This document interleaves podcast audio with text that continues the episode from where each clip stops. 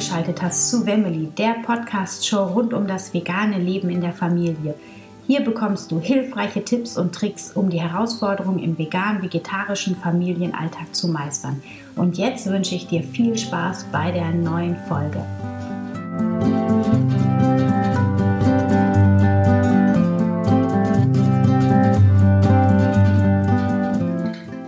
Hallo zusammen. Ich freue mich, dass ihr wieder eingeschaltet habt zu einer neuen Podcast-Folge mit Anna Meinert.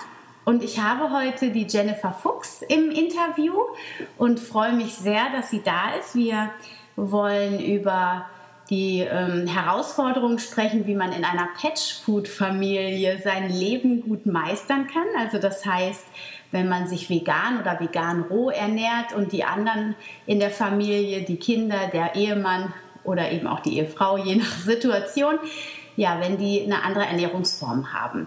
Und ähm, die Jennifer Fuchs, die ist Heilpraktikerin und Online-Gesundheitscoach, Rohkostcoach. Und ja, liebe Jenny, ich freue mich, dass du da bist. Ja, danke. Ich mich für die, bedanke mich für die Einladung. Ja, und ähm, ja, ich würde, ich habe so ein bisschen auf deiner Homepage, in deinem Blog ein bisschen rumgestöbert und weiß natürlich schon einiges über dich. Du hast eine ziemlich lange Geschichte, wie du zu dieser Ernährungsform gekommen bist. Magst du die denn den Hörern mal in einigen Sätzen erzählen? Ja, gerne.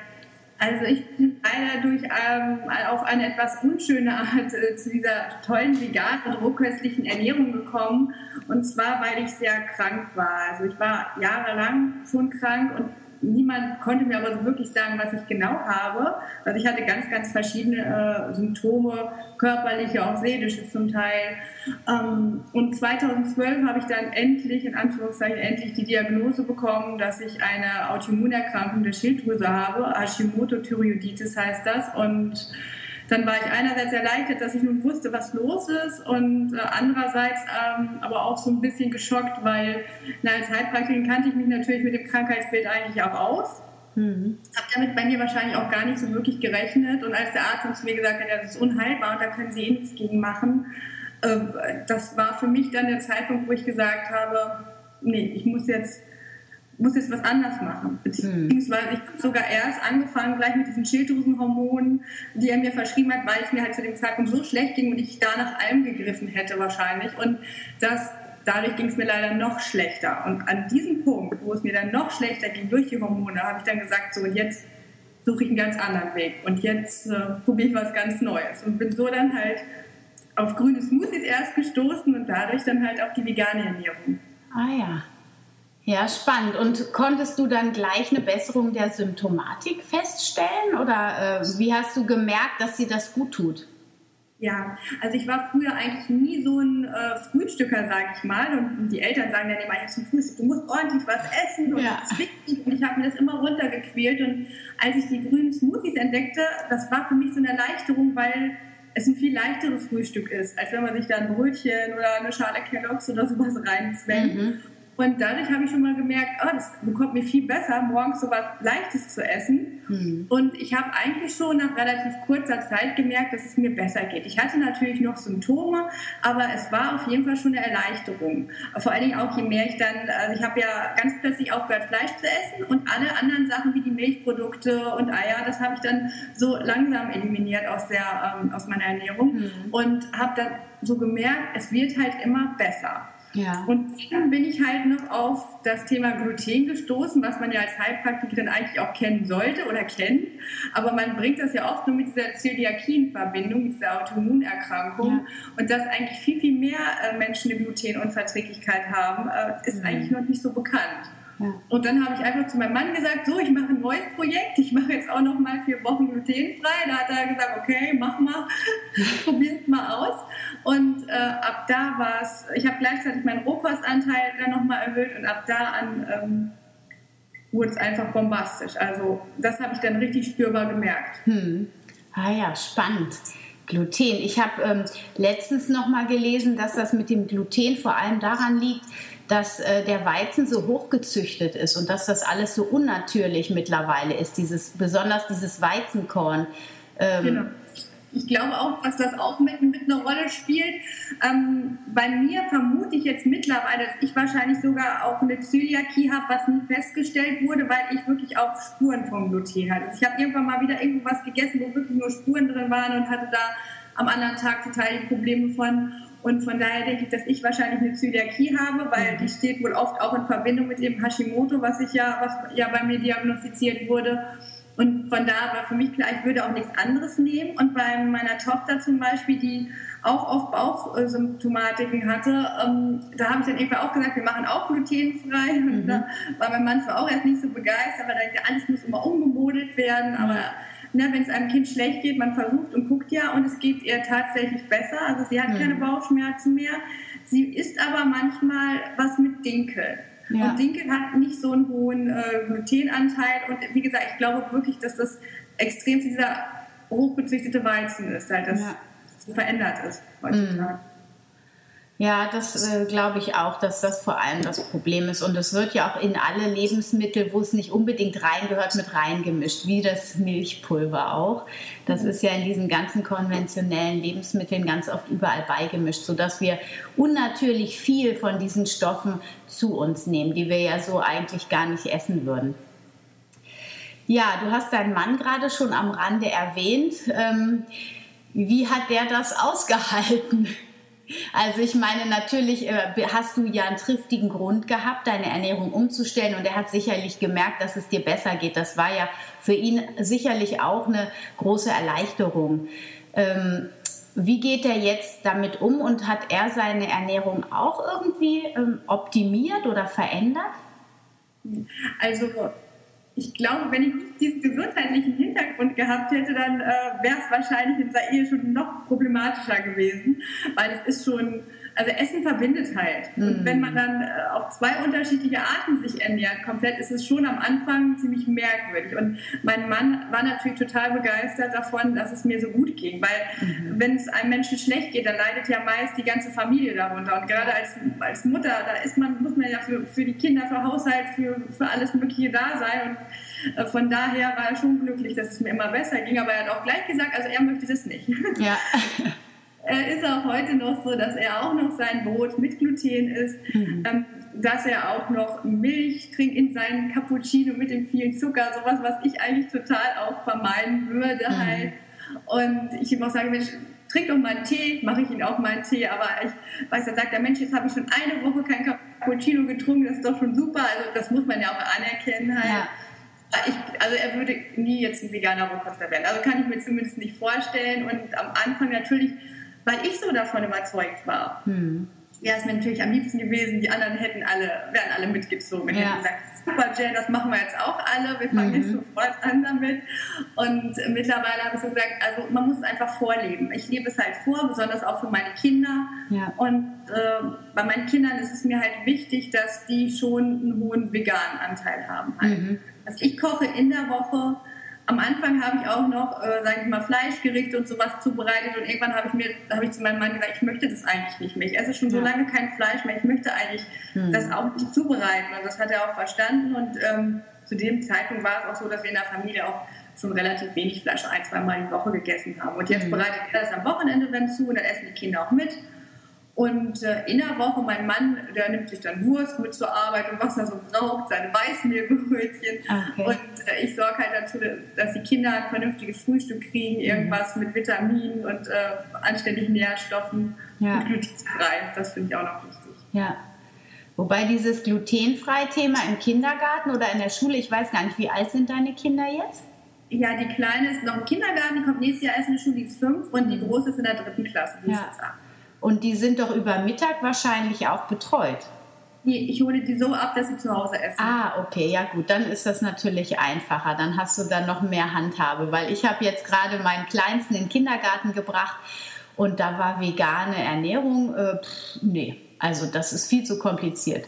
Ich hatte dann im Hintertürchen gedacht, naja, vielleicht sage ich einfach, er hat eine Laktoseintoleranz, aber habe dann auch gedacht, gut, der kriegt hier zu Hause ähm, so viel gesundes Essen, dann kann er da ab und zu, er wundert sich ja schon immer, warum die anderen was anderes auf dem Teller haben und er kein Fleisch. Manchmal passt das dann irgendwie optisch nicht so ganz. Dann fragt er auch manchmal, ob er mal ein Würstchen haben darf. nein, du darfst kein Würstchen und so. Also das ist ja bei so kleinen, der ist jetzt zweieinhalb, ähm, ja. muss sich das ja erstmal so entwickeln irgendwie. Ne? Da gibt es ja dann noch gar nichts. Die ahmen das einfach alles nach. Ja. Und ähm, genau. Ähm, und deine Kinder vegan, äh, also das heißt, die essen auch keinen Aufschnitt, so Wurst und sowas. Essen die unter der Woche nicht? Also ganz, ganz, ganz selten. Dass mhm. mal, wenn der Papa mal eine Packung zu Hause gelassen hat oder dass sie mal fragen, dürfen wir mal eine Scheibe oder so. Oder auch ja. mal vielleicht zum Mittagessen mal zum Eintopf ein Würstchen. Aber das ist alles ähm, also extrem selten, würde ich sagen. Mhm. Meistens gucke ich halt irgendwas Veganes und das mögen die auch sehr, sehr gerne. Ja. Aber meine Tochter hat schon entschieden, also später, wenn sie mal erwachsen ist, dann wird sie sich vegan und rohköstlich und ungesund ernähren. Und dann muss ich so lachen, weil ich sage, wie passt denn das ungesund dazu? Da hat sie dann gesagt, naja Mama, ich mag ja deine Sachen total gern, aber die anderen auch. Und dann esse ich halt von allem was. Und dann habe ich gesagt, naja, das ist zumindest schon mal eine gute Richtung, wenn man auch das Gesunde mit einbaut. Ne? Ja, genau, absolut. Also ist sie nicht ganz in die Gegenrichtung, will sie nicht schlagen. Und ähm, wie brauchst, musst du das argumentieren, dass ihr vegan esst? Also warum sagst du, esst ihr nicht jeden Tag Fleisch wie die anderen? Oder warum gibt es keinen Käse? Was sagst du den Kindern da? Hm, also ich erkläre Ihnen schon, also bei mir, also ich erkläre von meiner Geschichte her, warum ich es nicht mache, dass es mir halt äh, sehr schlecht ging. Und ich erzähle aber auch, dass ich dadurch mich auch mit dieser anderen Seite beschäftigt habe, eben mhm. nämlich mit dem Tierleid, mit der Umwelt und, und so weiter und erkläre das. Und meine kleine Tochter ist halt so, die ist halt so, so tierlieb und es mhm. war noch, da war sie noch recht klein und da erzählte sie halt, ähm, ja, ähm, ich möchte auf jeden Fall nie Tiere, nie Hühner essen. Ich habe gesehen, die essen Hühner, das ist ja ganz schlimm. Und dann sagte auf einmal meine, äh, meine große Tier, wieso hast du heute Mittag gegessen? Und dann war die Kleine so total schockiert, nein, das war Fleisch. so, das ist doch aber Hühnerfleisch. Und die war fix und fertig. Ja. Und man sieht es jetzt halt auch beim Essen, ähm, wie sie mit sich kämpft halt. Mhm. Ah ja. Ja, ja, das ist so. Wenn die dieses Bewusstsein, wenn die damit aufwachsen dann und das direkt verbinden, dass das Huhn ja das Fleisch auf dem Teller ist, dann wollen die das gar nicht essen. Das erlebe ich auch so, ja. Ja, sehr spannend. Wie, wie hat dein Umfeld denn so der größere Rahmen, äh, also deine Freunde und deine Familie auf deine Ernährungsumstellung reagiert? Wie sind die damit zurechtgekommen? Ja, es war sehr unterschiedlich. Also die meisten haben zwar positiv reagiert, aber ich hatte auch manche Reaktionen, die ich so ein bisschen oh, überzogen fand, sage ich mal. Weil eine Bekannte meinte dann zu mir, äh, also wenn ich dann zu ihrem Geburtstag kommen würde und da ja nichts essen würde oder mir mein eigenes Essen mitbringen würde, da wäre sie halt total beleidigt und äh, also das würde sie überhaupt nicht verstehen. Und ich habe mir dann versucht zu erklären, wenn sie eine Nussallergie hat, dass sie auf meiner Feier ja auch keinen Nusskuchen essen muss. Mhm. Und dass ich das ja nicht mache, um sie zu ärgern oder weil ich ihre Sachen nicht essen möchte, sondern ja. äh, weil ich halt da bewusst drauf verzichte, um äh, eben, dass es mir gesundheitlich besser geht und dass mir das halt auch mehr wert ist. Und im Fall der Fälle hätte ich mich auch immer für meine Gesundheit entschieden. Und ja. gegen diesen Menschen, wenn das jemand nicht akzeptiert. Ich meine, ich zwinge ja auch niemanden da mitzuziehen, aber wenn jemand deswegen mich so kritisieren oder ausgrenzen würde, dann ist das eben auch ja eigentlich für mich eine klare Entscheidung für meine Gesundheit. Ja. Und es gibt aber auch meine Mama zum Beispiel, die ja nun auch meine ganze Leidensgeschichte schon so miterlebt hat, ist äh, total begeistert und isst auch gerne rohköstlich mal bei mir mit und hat sich gleich von den grünen Smoothies, die ich am Anfang gemacht habe, hat sich anstecken lassen und die, ich trinke ja inzwischen grüne Säfte und sie trinkt halt jetzt jeden Tag, macht sie sich auch grüne Smoothies für sich und ihre Arbeitskollegin und mhm. das freut mich dann auch, weil ich denke dann, wenn man nur einen Teil übernimmt, das ist ja auch mhm. schon, ja. also grüne Smoothies sind ja schon super für die Gesundheit halt. Ja. Ähm, du trinkst jetzt grüne Säfte, du bist geswitcht auf grüne Säfte. Sind die bekömmlicher für dich oder wie bist du darauf gekommen? Ja, es war einfach so, dass ich letztes Jahr im Sommer plötzlich einfach total die Abneigung gegen grüne Smoothies bekommen habe. Ich konnte die mhm. einfach nicht mehr trinken und dann habe ich überlegt, was mache ich jetzt? Was mache ich jetzt? Ich will ja meine Nährstoffe haben und mhm. habe dann erstmal angefangen, alles, was ich sonst im Mixer geschmissen habe, in eine Salatschüssel und habe halt zum Beispiel Feldsalat mit Romana-Salat und Johannisbeeren und Mango und habe dann halt mir so ein Salat damit gemacht. Das hat auch gut geschmeckt, mhm. aber hat mir noch irgendwas gefehlt. Und dann habe ich gedacht, naja, probierst du mal diese Säfte aus. Mhm. Und ich hatte keinen Entsafter, aber ich habe dann gedacht, naja, nimmst du so einen Nussmilchbeutel, womit man ja auch diese Mandelmilch und so ja. machen kann. Und habe dann halt wie so ein Smoothie gemixt, bisschen Wasser dazu und habe das dann durch den Nussmilchbeutel gepresst und den Saft getrunken. Und ich ja, war so begeistert, also es, dass ich seitdem gar nicht mehr aufhören konnte damit. Ah ja. ja. Und ähm, Was benutzt du jetzt für einen Juicer? Nimmst du einen Slow äh, Juicer oder?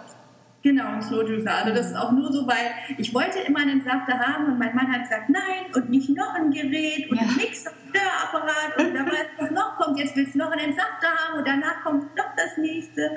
Und dann habe ich das mal mit meiner, äh, eben mit dem Nussmilchbeutel immer gemacht und dann hat mein Mann schon gesagt, ja, also das ist ja sieht ja so umständlich aus und ich glaube, du brauchst doch einen Entsafter. Da sage ich, nee, nee, ich brauche keinen Entsafter, das ist gut.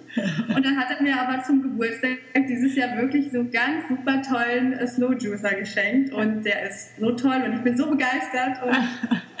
super, das ist ja nett. Ja, mit so einem Nussmilchbeutel, das hört sich tatsächlich etwas aufwendig an das geht eigentlich, aber man muss schon aufpassen, dass man da nicht so rumspritzt, wenn man das dann so abpresst aus dem Beutel. Ne? Ja, das glaube ich. Sehr schön. Ah ja, wunderbar. Siehst du, da konnte dein Mann dir mal was Gutes tun. Fand ich total lieb. Also mhm. da habe ich auch wenn das keine Liebe ist, dann weiß ich auch nicht. Und ähm, wie sieht denn bei euch so eine klassische Mahlzeit, wenn ihr alle zusammen am Tisch sitzt, aus? Also, jetzt, äh, zum Beispiel am Sonntag meinst du jetzt? Ja, genau. Ja, also am Donnerstag ist ja zum Beispiel, dass mein Mann halt kocht. Mhm. Da gibt es meistens was mit Kartoffeln mhm. oder Fett mhm. und irgendwas Fleisch, also meist äh, Hühnchen, also Schwein äh, wird kaum noch gegessen, das bin ich schon mal ganz froh drum. Mhm. Ähm, also wenn wird Hühnchen genommen und äh, dann vielleicht eine Soße zugemacht und Gemüse, das macht mein Mann auch nur so Blumenkohl essen die oder ähm, Erbsen und Möhrchen, also frisch gemacht. Mhm. Ähm, und ich mache mir meistens äh, dann mein eigenes Essen. Das ist zwar komisch, aber ich, äh, mich stört es nicht mehr so. Am Anfang ist es so, man riecht dann ja noch diesen Kochduft und dann mhm. denkt man, das riecht so gut, das riecht so gut. Und teilweise ist es ja bei mir auch so, dass ich noch mal eine gekochte Mahlzeit esse, aber natürlich vegan. Mhm. Aber ich merke halt bei mir, das ist so, das ich, mir fehlt die Energie danach. Hm. Ich bin dann halt träge und so und deshalb, ähm, also diese Erinnerung daran ist schöner, als wenn ich es wirklich esse. esse ja. Und dann setze ich mich lieber mit meinem äh, Rohkostessen, dann mache ich mir zum Beispiel Zucchini Spaghetti fertig mit einer Tomatensauce oder so. Manchmal mache ich mir auch im Dörrautomaten Wraps, die man dann ja mit allen möglichen geschnippelten Gemüse füllen mhm. kann.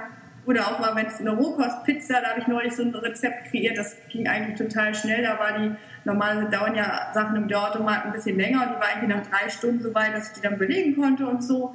Hm. Und ja, also ich habe nicht das Gefühl, dass ich da auf was verzichten muss und meine Familie findet es jetzt auch nicht schlimm, dass ich da was anderes esse. Ja. Und, und die auch wollen... während Geburtstage mache ich das auch so. Ich bringe dann auch meine Sachen mit. Klar, am Anfang gucken die Leute erstmal so, oh, was ist denn das? So, weil alle bestellen sich zum Beispiel, Silvester haben wir mal gefeiert beim Italiener halt und ich habe mir meine Zucchini-Paste da mitgebracht mhm. und da haben die jetzt gesagt, ja, wirst du denn satt davon? Das ist ja so wenig und, und das ist ja überhaupt das Interessante an der Rohkost, weil ich war jemand, der durch Kochkost nie wirklich satt geworden ist. Also ich habe drei, vier, fünf Portionen gegessen und war immer noch nicht satt und habe gesucht, gesucht, was mhm. kann ich noch essen? Mhm. Und durch die Rohkost bin ich viel mehr gesättigt und esse auch viel weniger und nicht so oft vor allen Dingen. Ach, erstaunlich. Ja, ich merke schon, ich muss das auch mal mehr ausprobieren.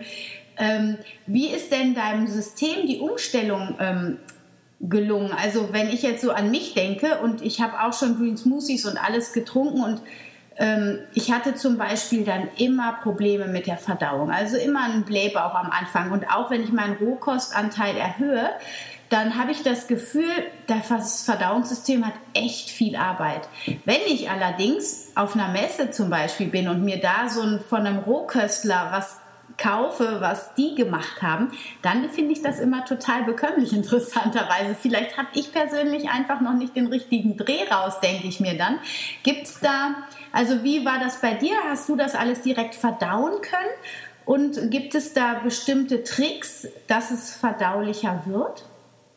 Ähm, ja, also ich habe schon, also ich hatte nicht so die Probleme mit der Verdauung, ähm, was ja wirklich oft vorkommt. Ich merke es mhm. auch bei Coachings, dass die Patienten dann am Anfang sagen, oh, die, das ist mir zu viel Rohkost, kriegt Blähbauch und so weiter. Mhm. Das liegt aber wirklich daran, weil unser Körper halt einfach diese so viel Rohkost nicht gewohnt ist. Mhm. Es wird ja immer gesagt, Rohkost ist schwerer verdaulich. Ich würde so sagen, Rohkost ist leichter verdaulich, aber dadurch, dass der Darm ja eigentlich auch noch total verschlackt ist von, mhm. von der vielen schlechten Ernährung, die man hatte, ähm, ist das natürlich nicht so einfach halt. Und wenn man dann vor allen Dingen noch am Anfang noch Kochkost und Rohkost mischt, was ja nicht schlecht ist, damit man nicht so stark entgiftet, aber dann kann es sein, wenn man erst die schweren Kochkostmahlzeiten isst mhm. und die dann noch nicht verdaut sind, weil zum Beispiel, was ich im Schweinebraten jetzt äh, fünf Stunden erstmal magenlange verweilt und man isst dann sich, oh, ich esse einen schönen Salat, dazu. Mhm. Aber dieser Salat wäre ja viel schneller verdaut. Der wäre ja mhm. nach einer Stunde wäre der ja schon, schon durch durch den Magen ja. und, und im Darm weiter. Nur es geht dann nicht und dadurch fängt es dann an zu gären und äh, es können Säulen sich bilden und dann dadurch können dann halt auch Blähungen und so eine Probleme entstehen halt. Mhm.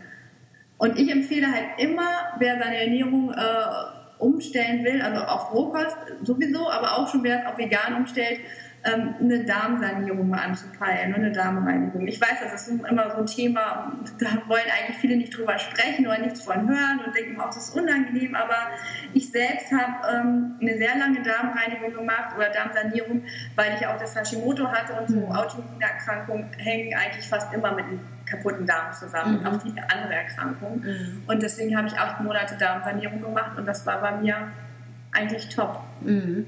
Also ich vertrage auch, wenn ich jetzt zum Beispiel mal gekochten Blumenkohl esse, alle sagen ja immer so Kohl, Blätze und so weiter. Also vom gekochten könnte es sogar sein, dass ich Blähungen kriege. Als ich den roh habe ich eigentlich keine Probleme. Ah ja, spannend. Mhm.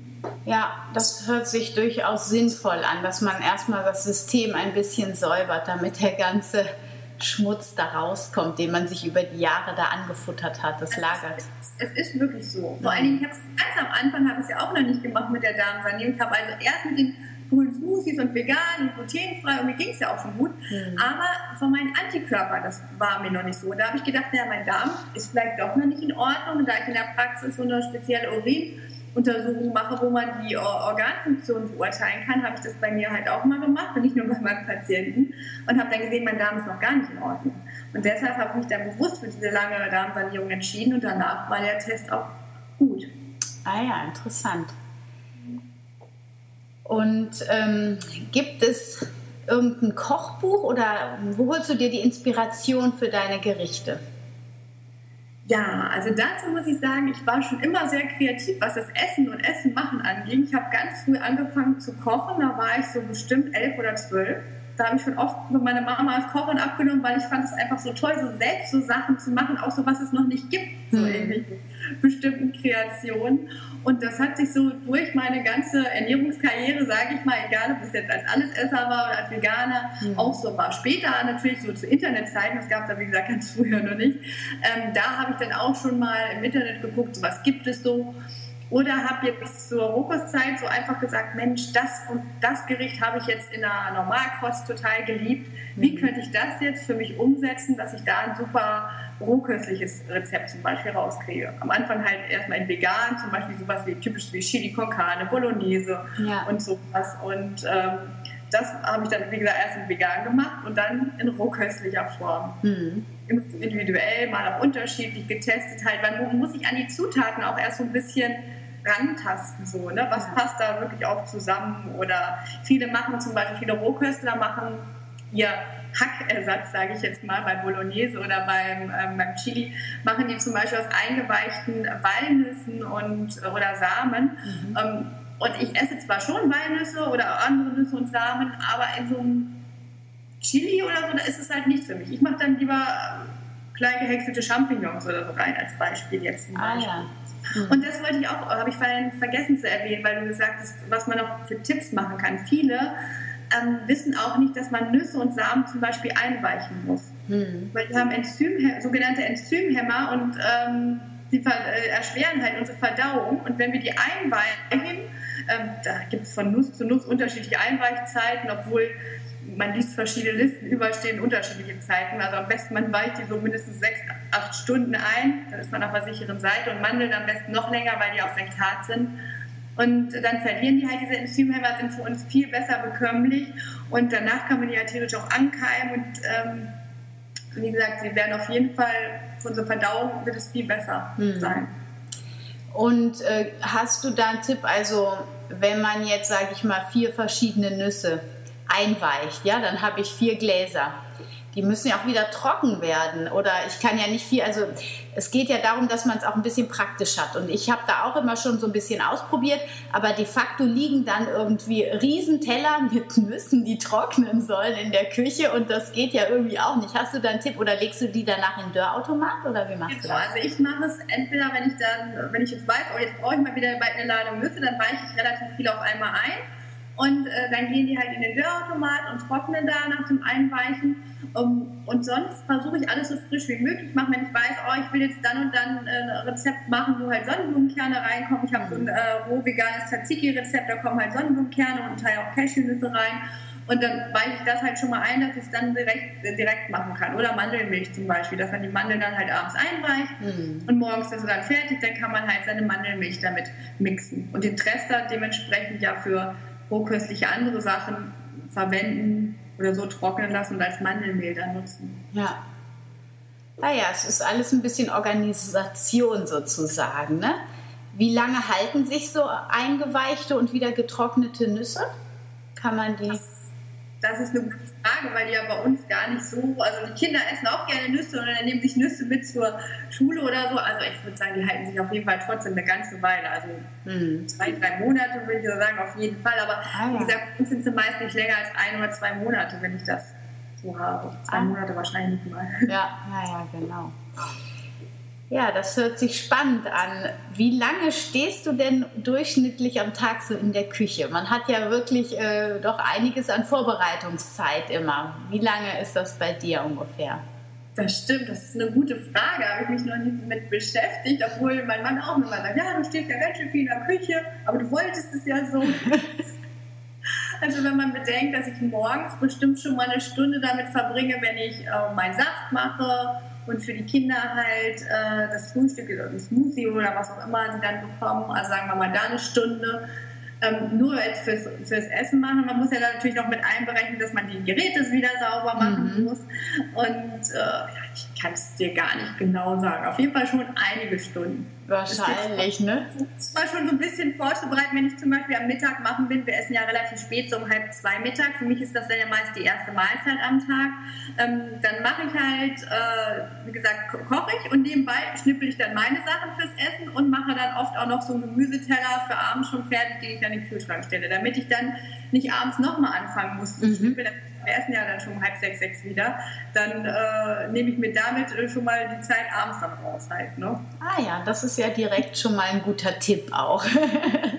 Sehr gut. Und ähm, ich habe gelesen, dass du auch ziemlich früh aufstehst. Ja. Wann genau ist das und wieso tust du das? Ja, ich stehe so zwischen vier und halb fünf immer auf und äh, ich würde auch sagen, dass ich ein Morgenmensch bin. Das war ich eigentlich schon immer. Ich bin mal so spätestens um sechs aufgestanden und seit der Rohkost habe ich halt das Gefühl, also ich habe dadurch viel mehr Energie bekommen und mhm. brauchte auch nicht mehr so viel Schlaf. Und ich mag es einfach, ich sage mal, die Magie des Morgens genießen. Man steht so auf, gerade als, als Mutter, wenn man dann auch arbeitet und einen Haushalt hat, dann weiß man halt, was alles kommt am Tag und dann genießt man so richtig morgens diese Zeit für sich, diese Ruhe, die noch da ist, obwohl meine Kinder letztes Zeit auch schon immer um fünf wach sind. Also so viel Sport habe ich nicht, die haben das wahrscheinlich von mir gehabt. Die wollen dann auch mitmachen und dann, wenn ich sage, ja, ich möchte aber noch meditieren, dann setzen sie sich kurz mit hin und so nach einer Minute sind die Kinder werden halt unruhig. Mhm. Oh, ja, ist langweilig, jetzt noch mal keine Lust mehr. Ja. Ähm, aber das ist für mich halt so diese Zeit für mich, die ich halt mhm. effektiv auch nutze. Wie gesagt, meinen Saft mache ich dann ja meist das Frühstück für die Kinder und vorher halt für mich. Ähm, zum Beispiel, bevor ich duschen gehe, mache ich oft trocken, um das Lymphsystem anzuregen. Mhm. Und äh, danach meditiere ich halt oder mache Chakra-Übungen, Entspannungsübungen, je nachdem, Qigong manchmal, je nachdem, wonach mir gerade ist. Also ich glaube auch, dass es wichtig ist, dass man immer irgendwie, egal wie eingespannt man ist oder wie viele Kinder man hat oder was für einen Job man hat, dass man ist ganz wichtig, dass man sich die Zeit für sich nimmt. Und ich habe sie halt für mich am Morgen und vielleicht bei jemand anderem ist vielleicht halt der Abend dann besser oder so. Aber mhm. abends bin ich so, ja, abends gehe ich schon recht früh, also so zwischen, das heißt früh. Also im Winter gehe ich schon mal um 21 Uhr im Bett, aber sonst so zwischen 22 und 23 Uhr. Mhm. Und ja, da habe ich aber abends einfach nicht mehr so die Lust, jetzt so wirklich Meditation oder sowas zu machen. Ja. Ja, ich habe das mit dieser Morgenroutine auch schon, oder ich bin gerade dran, sagen wir es mal so. Mein Kleinster, der spürt das nämlich auch immer, wenn ich aufstehen will und wird dann unruhig und dann denke ich immer so, okay, jetzt musst du noch kurz auf, äh, noch ein bisschen liegen bleiben und dann ist es irgendwann sechs und dann schläft er wieder ein, aber dann stehen quasi die anderen Kinder auf. Äh, von daher habe ich auch schon gedacht, vielleicht muss ich es doch mal um vier probieren, aber wenn du sagst, dass die Kinder automatisch mehr oder weniger mitziehen, dann ist das ja also ich weiß nicht, ob das, ob das jetzt Zufall ist, aber es ist jetzt wirklich nur die letzte Zeit gewesen, dass das so ist, weil ich mit diesem frühen Aufstehen, das mache ich ja schon zwei, zwei Jahre bestimmt mhm. halt. Das ist, wow. Und das ist jetzt so diese Zeit. Also die, die haben das natürlich dann irgendwann auch mitgekriegt, dass ich so früh wach bin und ja, die finden alles spannend, was ich mache und wollen auch gern dabei sein. Und ja. von daher sage ich auch so, sage Mama, wächst du mich denn morgen um spätestens um fünf? Ich sage nein, sage ich. Wenn ihr von alleine aufwacht, sage ich immer, ne? wahrscheinlich ja. reden sich da schon, schon abends ein, ich möchte dann und dann machen. ja. Und dann, dann hört ihr zu. Und ähm, weil ich gesagt ich wecke euch nicht. Wenn ihr dann wach werdet, dann ist es so, dann ist mhm. eure Zeit zum Aufstehen, aber ihr braucht eigentlich noch euren Schlaf und äh, ja. ja, ich eigentlich meine Zeit für mich. Das klingt dann ja so böse, genau. dass ich nichts mit denen zu tun haben will, aber äh, die verstehen das eigentlich schon. Ja. Ja, ich finde auch, dass man denen das ruhig äh, sagen darf. Ne? Man ist ja nicht nur Mutter, man muss einfach auch gut für sich selber sorgen, damit man dann auch wieder gut als Mutter sein kann. Ne? Also so, das finde ich auch ganz wichtig, dass man sich seinen Raum da nimmt. Absolut, ja. Ja, weil wenn Mama, der Mama gut geht, geht es den Kindern auch gut. ja. Ganz genau, das sehe ich auch so. Ja, schön. Jetzt haben wir schon ganz viel gehört. Und jetzt muss ich noch mal überlegen, ob es noch irgendetwas gibt. Hast du noch irgendetwas, was du zufügen möchtest, was dir auf dem Herzen liegt, wo du sagst, ah, ich habe da mal was Tolles erlebt, das wäre noch eine tolle Bereicherung oder irgendwas, was du den Hörern noch so mit auf den Weg geben magst? Ähm, ja, auch wieder eine gute Frage. Ein, ja, erlebt habe ich bestimmt viel, nur spontan fällt mir da nichts ein, aber ich würde auf jeden Fall den Hörern äh, mit auf den Weg geben, wenn jemand dabei ist, dem es nicht so gut geht, ähm, wirklich ruhig äh, der veganen oder auch der rohköstlichen Ernährung eine Chance zu geben und auch die Zeit zu geben und sich auch umzuhören, was man noch dazu tun kann, wie eben mit dieser Darmsanierung, was mhm. viele sagen dann ja wirklich, ja, ich mache jetzt eben äh, diese Ernährung schon anders und mir geht es trotzdem nicht besser. Aber es gehören ja immer noch einige Sachen dazu. Lieber sich Unterstützung holen oder so, aber ich finde, man sollte nie, egal wie schlecht es einem gesundheitlich geht, die Hoffnung aufgeben. Es gibt den Weg. Äh, für mich war es jetzt die Rohkost, ob das für jeden so ist. Also jeder findet ja seinen persönlichen Weg, aber es ist auf jeden Fall empfehlenswert, es auszuprobieren, mhm. wenn es schlecht geht und man was Neues probieren möchte. Ja, ja, prima. Dann würden noch meine sechs Abschlussfragen übrig bleiben. Ähm, einfach aus dem Bauch heraus kannst du die beantworten. Da wäre das erste das Lieblingsrezept, das deine ganze Familie abgöttisch liebt, wenn du das zubereitest. Ja, ich glaube, das ist äh, Spaghetti mit Tomatensauce. Also. Rohköstliche Spaghetti oder normale Spaghetti? Für mich gibt es dazu Spaghetti und für die Familie glutenfreie Spaghetti mhm. und für die äh, Kinder eigentlich eine vegane Bolognese. Mhm. Mein Mann hat auch, der kriegt auch mal eine richtige Bolognese. Ja. Aber ist auch schon länger nicht mehr, stimmt. Und äh, für mich dann halt rohköstlich, die rohköstliche Variante. Also das heißt, es ist auch dort nicht aus einem Teller oder aus einem Topf essen, sondern jeder kriegt seine eigene Soße. Ja, aber ich würde mal sagen, wenn jetzt, also wenn ich schon mal die nicht vegane Variante kochen würde, würden meine Kinder wahrscheinlich auch ein bisschen damit essen können. Mhm. Bevor ich dann drei Soßen mache, je nachdem, wenn mein Mann jetzt, der ist ja manchmal auch vegetarisch, dann würde ich für die Kinder, wenn die dann mit Tomatensauce oder Bolognese, genau, ich hatte nicht Tomatensauce gesagt, aber eigentlich meinte ich Bolognese, ähm, dann würde ich für die die halt in veganer Form machen. Ja. Aber die würden wahrscheinlich auch mal eine rohköstliche probieren. Also könnte ich das, wenn mein Mann nicht da ist, ob das einfach mhm. nur die rohköstliche Bolognese machen mit Zucchini-Spaghetti ja. oder Gurkenspaghetti. Die kleine mag immer Gurken, die ist so. Gurkenspaghetti, das habe ich noch nie ausprobiert. Das werde ich mal testen. Das schmeckt auch sehr gut. Ich habe in meinem, ich habe ja ein kostenloses ähm, E-Book auf meiner Homepage, was ja. man sich runterladen kann, wenn man sich für den Newsletter anlädt. Und da ist auch ein Rezept bei mit ein Gurkenspaghetti mit äh, Gierschpesto, mit einem fruchtigen Gierschpesto. Und es ah. klingt zwar ein bisschen äh, so, weil alle denken, Giersch ist ja eigentlich ein Unkraut, aber es ist, Giersch ist super gesund und äh, schmeckt in dieser Kombination mit Orangen und geschälten Hamstersamen einfach total lecker und mit diesem erfrischenden Gurkenspaghetti. Mhm. Also es ist ein tolles Sommergericht auf jeden Fall. Ah, das hört sich toll an. Das werde ich mal ausprobieren. Gut, was ist dein Lieblingsblog? Hast du da einen? Aktuell eigentlich nicht. Aber ich lese schon Blogs oder beziehungsweise ich scroll, ich stelle mhm. quasi so. Ne? Also ja. es ist auch unterschiedlich. Es ist auch nicht nur, dass ich mich äh, so für Rohkost-Blogs oder vegane Blogs interessiere, sondern auch so andere Blogseiten, wo ich zum Beispiel denke, okay, das sind noch Schwerpunkte, mit denen ich mich nochmal auseinandersetzen muss. Mhm. Ich habe gestern durch Zufall auf einen Blog gestoßen, aber ich kriege den Namen jetzt gar nicht mehr zusammen. Und zwar ging es darum, äh, Ordnung in sein Leben zu, zu bringen. Ja. Sozusagen von einer, von einer Chaosfrau zur, äh, zur Ordnungsliebhaberin, mhm. weil das bei mir auch noch so ein Thema ist, dass ich gerne Ordnung habe, aber es ist gar nicht immer einfach, das so alles umzusetzen. Und das finde ich dann halt total spannend. Aber ich weiß leider nicht mehr, wie der Blog heißt, Mensch. Das ähm, ist auf jeden Fall auch ein Thema, dem ich sehr zugetan bin. Äh, genau, Ordnung ist ein super Thema. Hast du einen Lieblingspodcast? Ja, ich höre sehr gerne den Podcast von Laura Marina Seiler. Ja. Den habe ich aber auch noch nicht vor so, also beziehungsweise Podcast allgemein habe ich noch gar nicht vor langer Zeit entdeckt. Und das quasi war die Laura die erste, die mir da über den Weg gelaufen ist. Und mhm. da habe ich gedacht, oh schön, weil ich ja auch gerne meditiere. Sie macht tolle geführte ja. Meditationen und ähm, auch so, was sie sonst für Podcast-Folgen macht, hat auch immer spannende Interviewgäste. Mhm. Also ist zwar auch nicht so jetzt in die Ernährungsrichtung, aber ich sage, ich gucke mal so gerne ganzheitlich. Ne? Genau, ja, ja, ich höre den auch. Ich finde den auch total super. Hast du ein Lieblingsbuch? Lieblingsbuch? Hm.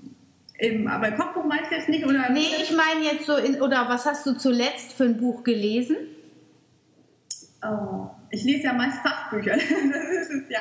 Aber so einen Roman habe ich, glaube ich, im Urlaub gelesen. Es darf auch ein Fachbuch sein. Ja? Ja, klar. Ah, aber ich, ich, ich kann mich eigentlich gar nicht auf so ein wirkliches Lieblingsbuch sage ich mal, so festlegen. Mm. Weil ich bin so, ich bin auch ein Querleser gern. Also bei Fachbüchern und so, da lese ich dann halt so, was ich gerade brauche oder wie auch immer. Ja. Und ähm, Romane kann ich nur sagen, ich habe mal einen sehr, ähm, also der mich sehr bewegt hat. Dieses Buch habe ich auch immer noch, obwohl ich das schon vor 20 Jahren mir gekauft habe. Ähm, ist eine wahre Geschichte von einer Frau, die mit einem Mann zusammenlebt, der ähm, sich immer wieder versucht umzubringen und ähm, ist halt eine sehr traurige, aber auch eben eine wahre Geschichte und sehr spannend. Die, die heißt Keiner Schlafe. Ah ja. Von Johanna Kalani heißt die. Ah ja, hört sich spannend an. Ein bisschen bedrückend. Schon traurig, aber es ist wirklich, also daran sieht man auch, was es alles noch so gibt in der Welt. Mhm. Es wird immer viel zu oberflächlich geguckt. Jeder ist immer nur mit seinem Schicksal beschäftigt, mhm. statt mal zu gucken, dass es was drumherum halt auch gibt. Und ich finde eigentlich auch gut, dass Autoren auch mit sowas eben an die Öffentlichkeit gehen, was eigentlich auch so Tabuthemen sind. Ja. So, eigentlich nicht so oft wie Ängste, Panikattacken, eben sowas, wo jemand äh, psychische Probleme hat oder dieses, das hat ja alles seine Ursachen. Das ist halt interessant und auch für die Leute wichtig, die selbst vielleicht auch Probleme haben, um zu gucken, okay, es gibt auch andere und ähm, die haben das so und so geschafft oder da ist das und das passiert halt. Gut, das Buch ist jetzt halt, wie gesagt, ein trauriges, aber trotzdem finde ich, ist diese Frau total stark, die das Buch geschrieben hat. Hm. Naja, und heute ist das ja einfach auch ein großes Thema, ne? Depression, Burnout und diese ganze Psychokiste. Da ist das ja vor 20 Jahren noch gar nicht so besprochen gewesen, das Thema. Heute gibt es da wahrscheinlich jährlich 200, 300 Neuerscheinungen zu jährlich. Ne? Ja.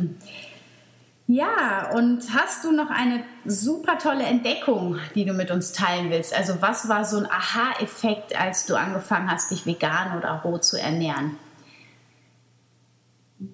Sei es ein Rezept wo du, oder, oder irgendwie ja, ein Gefühl, wo du gedacht hast, wow, das ist ja Wahnsinn, das kann doch gar nicht sein.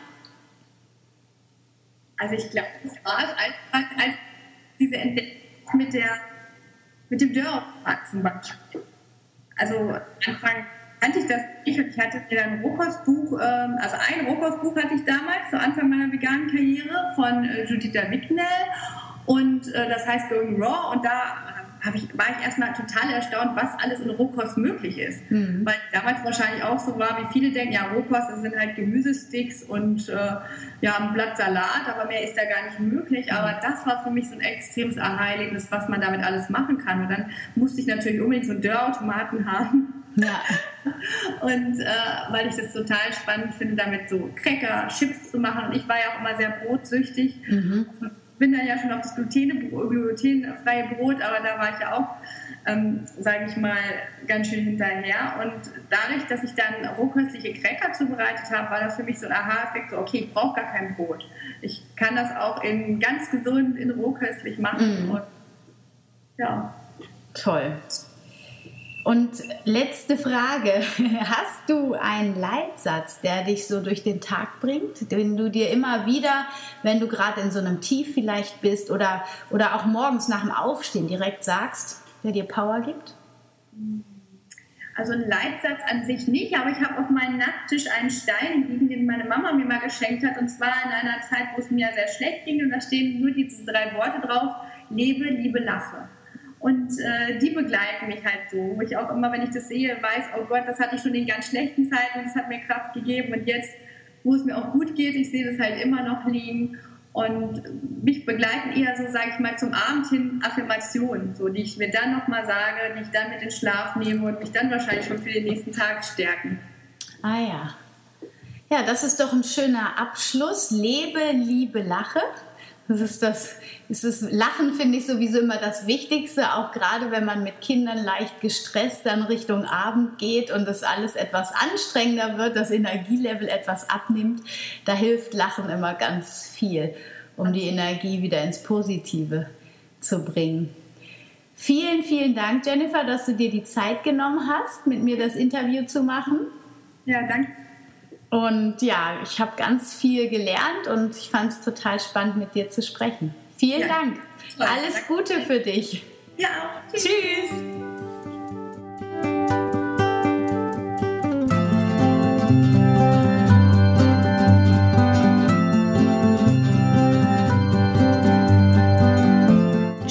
Dass du wieder dabei warst bei Wemmeli, dem Podcast rund um das vegane Familienleben. Ich freue mich, wenn du mir eine Bewertung auf iTunes hinterlässt und gerne dein Feedback in den Kommentaren gibst.